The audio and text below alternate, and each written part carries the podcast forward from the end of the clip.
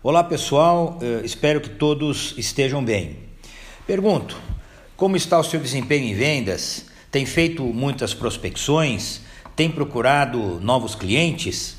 E as técnicas de abordagem comentadas em episódio anterior? Quanto mais conversamos com os clientes, a cada visita, a cada novo contato, você vai logo perceber a sua evolução e os clientes também. Eu sou Gilberto Cavicchioli, divulgando mais este episódio do programa Pequenos Gigantes em Vendas. Acumulo vários anos de experiência no treinamento de equipes de vendas, além de ser professor em escolas de negócios nos cursos de pós-graduação. É uma satisfação enorme estar com você. No último episódio, o quinto, falamos sobre o levantamento de necessidades e expectativas do cliente. Comentamos sobre a importância de se utilizar em vendas as perguntas abertas e fechadas para descobrir o que o cliente precisa, conhecer suas necessidades e qual sua dor, como normalmente se diz. Naquele episódio, apresentamos também a ferramenta SPIN, que é muito útil e orientadora na condução das perguntas para se, para se diagnosticar o problema do cliente e oferecer a solução mais adequada à sua expectativa. Você tem aplicado a ferramenta SPIN? Conte para a gente nas minhas redes sociais. Comecei uh, a empregar nos podcasts o termo vendas consultivas, que é a modalidade de vendas que, em minha opinião, deverá prevalecer ao longo dos anos. No futuro, e já é assim hoje, para que o vendedor se destaque, é obrigatório que ele seja percebido pelos clientes como alguém especialista. Especialista em quê? Especialista nos conhecimentos sobre o que é o produto ou serviço que vende, conhecer também o mercado em que atua os concorrentes. Desenvolver também as habilidades para atender com cordialidade, com atenção e condições de oferecer algo de valor. Bem, é aí que entramos com o tema de hoje, a proposta de valor.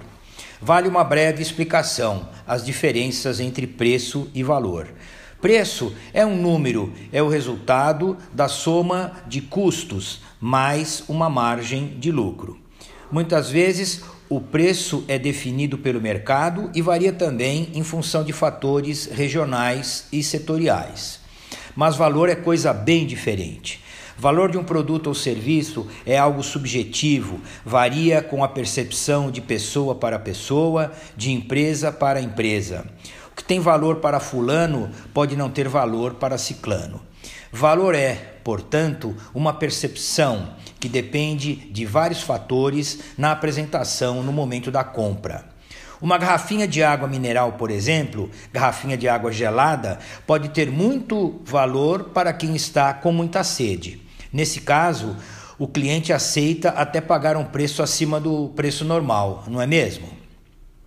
Em uma venda, vamos explicar de forma simples e objetiva como oferecer valor faz toda a diferença. É o que hoje diferencia vendedores habilidosos de vendedores comuns que não sabem como se destacar. Como e quando o cliente percebe valor? O valor é percebido quando o cliente enxerga, quando sente os benefícios recebidos. O cliente vê valor em algo que percebe que poderá adquirir o bem ou serviço que traga benefícios para si ou para o seu negócio ou sua empresa. Ele percebe alguma vantagem por meio de informações importantes. Uma demonstração de uso de um produto, um vídeo, o depoimento de um cliente poderão ampliar a ideia de valor. Vamos a um exemplo? Comprar um software que é o mais ágil e inovador disponível no mercado, é importante para o seu negócio? Se agilidade e inovação for valor para esse cliente, então ele enxerga valor nessa compra. Simples assim. Neste caso, se quiser agregar valor mais ainda, que tal oferecer atendimento pós-venda, que é contatar o cliente para conhecer sua satisfação com o produto e descobrir se necessita de algum suporte? Há sempre espaço para se vender valor. Vender valor exige que o vendedor conheça o cliente, os seus hábitos, sua forma de pensar. É como sugeri em episódio anterior: é necessário planejar-se, estudar o cliente, pois faz toda a diferença. Vender valor exige argumentos persuasivos que comprovem que a sua proposta tem valor. Vender valor é proporcional à sua capacidade de oferecer algo que torne o preço secundário ou de menor importância. O que pode ser avaliado como valor? Bom, vamos lá. A boa reputação de uma empresa ou de uma pessoa, por exemplo. Os anos de mercado, a tradição, a capacidade de inovação ou ter um bom engajamento nas redes sociais é hoje considerado valor. Oferecer serviços adicionais aos clientes, como meio de demonstrar que você conhece suas necessidades e expectativas, é fórmula certa de agregar valor. Quem não gosta de ser surpreendido positivamente com algo que não espera? Promoções periódicas podem também, também ser valorizadas pelos clientes. O valor é percebido quando extrapola as necessidades do cliente e invade o campo das suas expectativas, dos seus desejos, como já foi dito. Agregar valor é, é fazer o que o cliente está disposto a pagar. Sempre comento que clientes costumam enxergar valor em algo quando relacionam a compra com possíveis reduções de custos, com ganhos de tempo, com facilidades de acesso, maior segurança, redução de estoque e por aí vai. Por que muitas pessoas compram num shopping center, mesmo sabendo que os preços não são os menores? Ah, porque no shopping center elas têm alternativas no mesmo local para um mesmo produto. Ganho tempo, me sinto seguro, faço outras coisas, ou ainda posso realizar algum serviço, pois há essa alternativa no piso inferior. Percebeu? Na venda, agregar valor é facilitar a vida das pessoas. Então insisto que o vendedor deve vender valor e não preço. Deve conhecer profundamente o cliente, suas vontades e os seus hábitos. Todos sabem que conquistar novos clientes é mais trabalhoso e custoso do que manter clientes ativos, não é mesmo? Para manter clientes satisfeitos ou conquistar novos, a dica é criar valor e não preço. Quem compra valor tem maior possibilidade de ser fidelizado.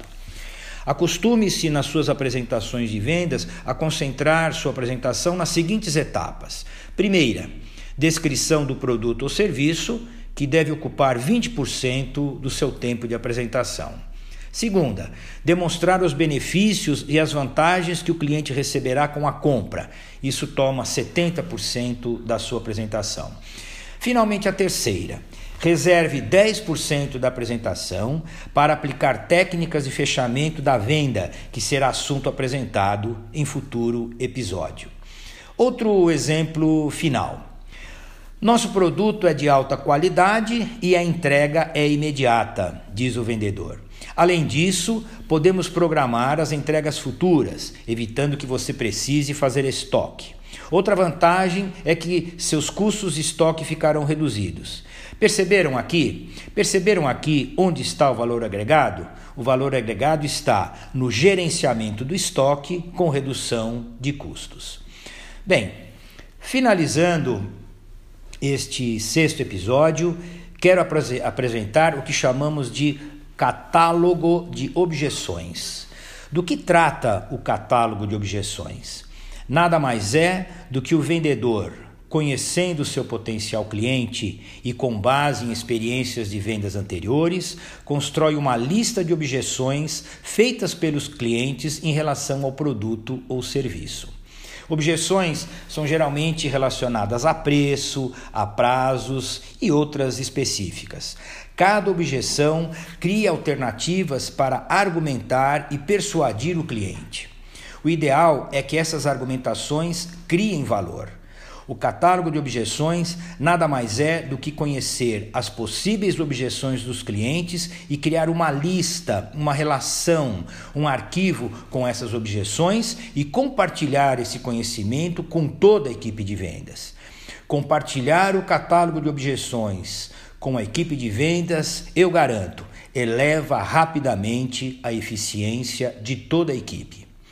Bem, eu espero que nosso sexto episódio tenha sido interessante a você.